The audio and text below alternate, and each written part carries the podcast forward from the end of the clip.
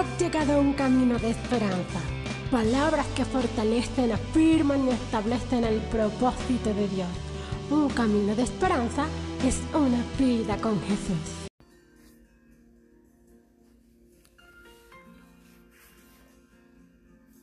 Damos gloria a Dios en esta hora y damos gloria al Dios Padre, al Dios Hijo y al Dios Espíritu. Y damos gloria a Dios por esta nueva oportunidad que tenemos una vez más de poder exaltar y glorificar el nombre del que vive y reina por los siglos de los siglos. Decirle gracias Jesús por ese sacrificio perfecto en la cruz del Calvario. Gracias a ese sacrificio hoy podemos entrar libremente a la presencia del Dios eterno y clamar Abba Padre.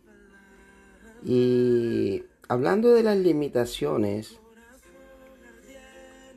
aquellas cosas que tenemos que arrancar de nuestra vida para nosotros poder alcanzar ese propósito, poder vivir conforme a lo que Dios estableció en nuestras vidas. Aquello por lo cual Jesús fue aquella cruz a morir por nosotros, por lo cual fue aquella tumba para enfrentar las tinieblas y resucitar por el Dios Padre al tercer día y ascender a la diestra del Dios eterno.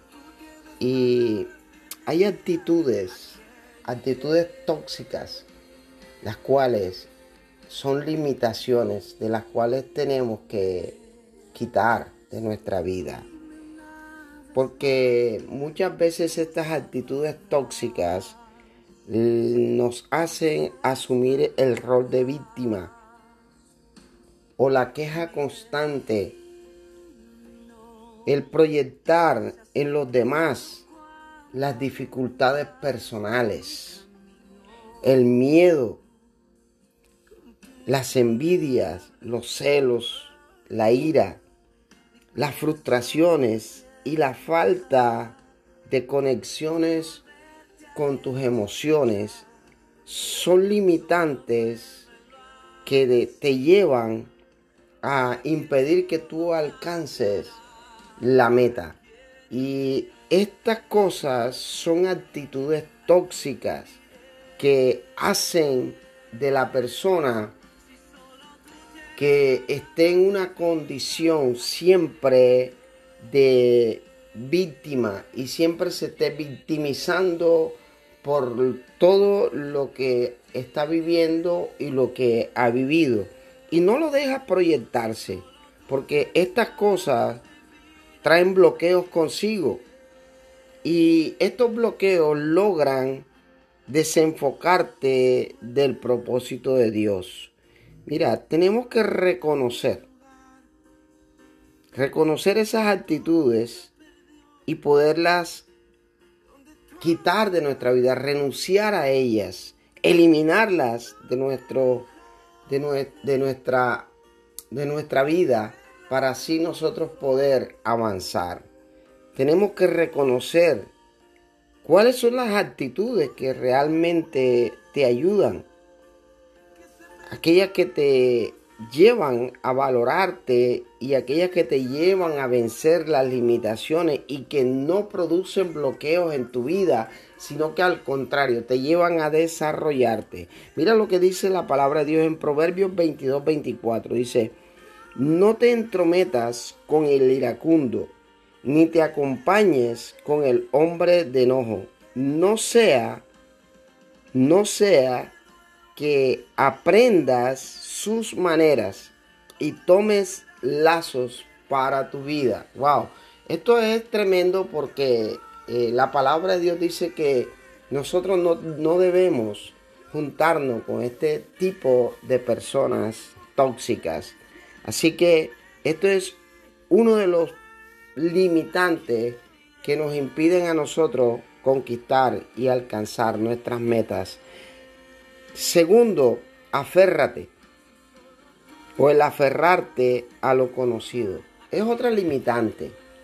Hay gente que siempre está pensando en lo que fue y no en lo que es y en lo que tiene que llegar a ser.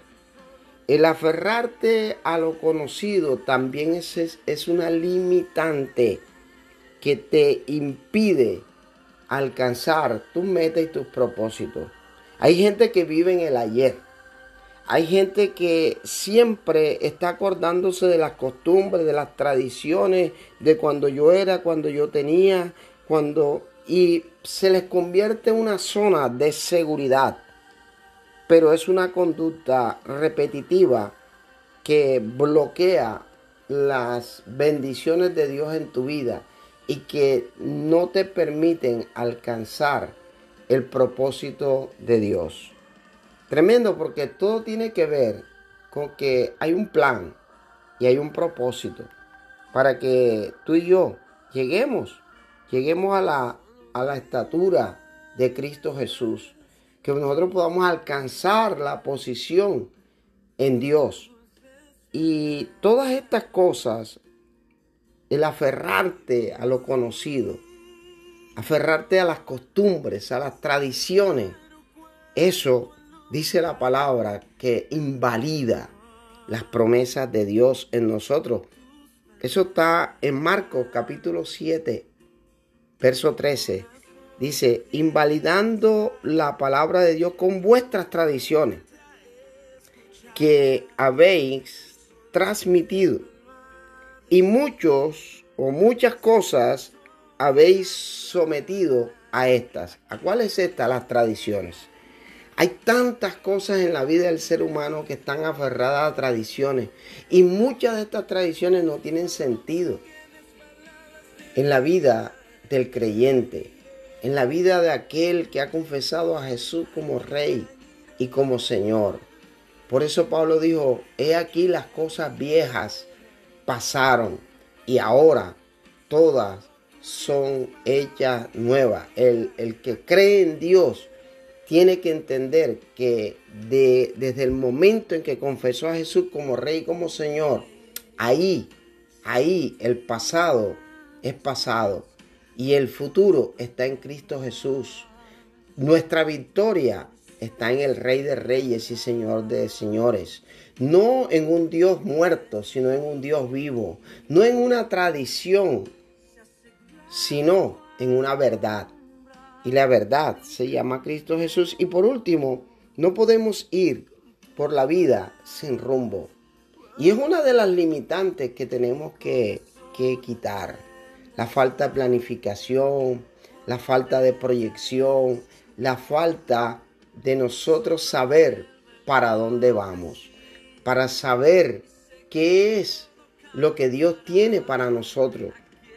Y andar sin rumbo, por ahí hay un dicho que dice que el que no sabe para dónde va cualquier, cualquier bus o cualquier transporte le sirve, porque no tiene un lugar de destino en su vida. Está marcado por el, por el,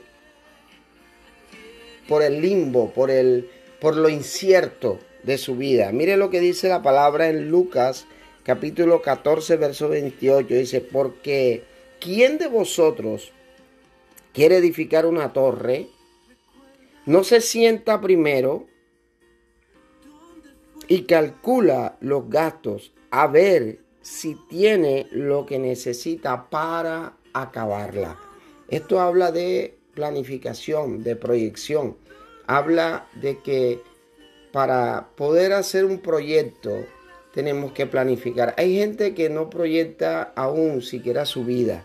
Por eso vemos tantos matrimonios fracasados. Por, eso vemos tanta gente frustrada que comienza una carrera y nunca la termina o que comienza una y se pasa para otra y después otra y estudia muchas y no termina ninguna. Entonces nosotros en Cristo Jesús tenemos un norte. Por eso Pablo dijo, puesta la mirada en Cristo Jesús, el autor y consumador de nuestra fe.